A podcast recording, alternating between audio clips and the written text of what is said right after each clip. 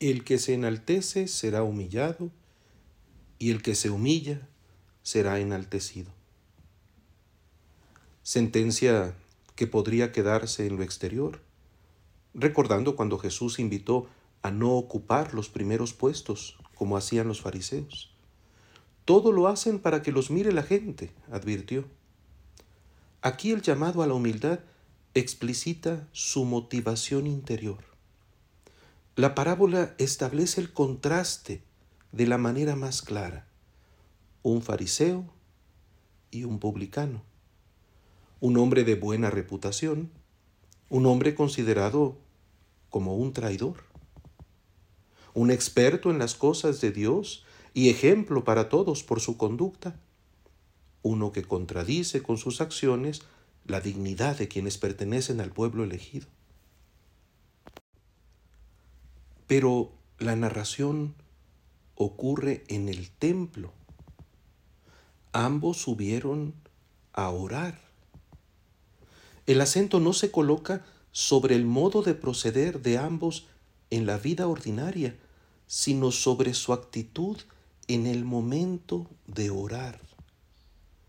Se retrata, por lo tanto, la percepción que cada uno de ellos tiene ante Dios, en la conciencia, en el sagrario, donde nos encontramos con Dios desnudos, donde nada queda oculto.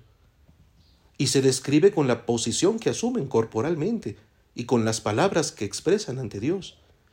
El que se tendría por bueno está erguido, como quien seguro de sí mismo desafía cualquier reclamo. El que se reconoce pecador se queda lejos y ni siquiera se atreve a levantar los ojos al cielo. El fariseo empieza su oración con las palabras correctas, dando gracias, porque Dios merece ser bendecido por sus constantes dones, pero inmediatamente gira su atención hacia sí mismo lleno de orgullo y parece felicitar a Dios por sus propios méritos. El pecador invoca, pone el nombre de Dios en sus labios y aún en la súplica aparece parco, desprotegido. Se escucha como un balbuceo, Dios mío. Y también él dirige su mirada hacia sí mismo, pero no para otra cosa que reconocerse infinitamente frágil ante el Altísimo. Apiádate de mí, que soy un pecador. Y se golpeaba el pecho. Vuelto sobre sí mismo, su disposición no es, sin embargo, egoísta, sino de genuina lucidez y de apertura a la misericordia. El fariseo tiene tiempo en su oración de fijarse en los demás, no para interceder por ellos, sino para medirse con ellos y despreciarlos. Despreciarlos ante Dios. No hay término que exprese lo contrario a la envidia, ni alguno que defina la alegría por el bien ajeno, ni alguno que indique el gusto por el propio bien ante la desgracia del prójimo. Pero aquí tenemos su ejemplo una displicencia integrada a la propia oración, con la que se rompe la fraternidad y se censura el pecado desde la propia satisfacción. Se trata de una actitud perversa, pero tan revestida de matices de virtud que delata una perturbación en la propia piedad.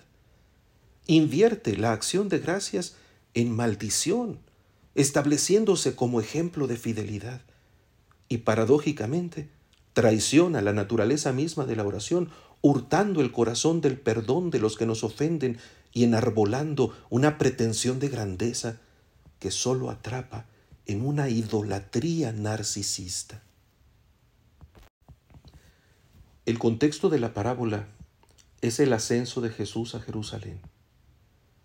La suprema ofrenda la cumplirá el hombre justo no despreciando a sus hermanos, con quienes se unió al hacerse hombre. El Hijo del Altísimo se humilla, cargando sobre sus espaldas el pecado del mundo. Y nos invita a seguirlo. El valor de ser despojado se descubre desde su amor sublime. El que es verdaderamente bueno no necesita justificarse, ni ante los demás ni ante sí mismo. Puede con pureza ofrecerse a Dios. Esa humildad de su oración es la que atraviesa las nubes y alcanza infaliblemente lo que pide. Y lo que el Señor pedirá será que el Padre nos perdone. Hará suya la súplica del publicano, no porque en sí mismo sea un pecador, sino porque se ha solidarizado con nosotros, pecadores, para volver eficaz nuestra oración. La imitamos cuando, como María, nos congratulamos con la humildad de los siervos, cuando nuestra propia cruz participa de la suya, con la súplica genuina de perdón por nuestros propios pecados, pero haciéndonos responsables de las fracturas del mundo. Cuando nuestro esfuerzo cae también como sangre derramada para la salvación de todos, cuando es verdadera Eucaristía. El apóstol lo puede decir sin vanagloria alguna, pero alegrándose sinceramente por la lucha que está por completarse. Para mí ha llegado la hora del sacrificio, dice San Pablo, y se acerca el momento de mi partida. Contraria a la oración del fariseo, la suya es una constatación sencilla de la fuerza de Dios que ha actuado en él. He luchado bien en el combate, he corrido hasta la meta, he perseverado en la fe.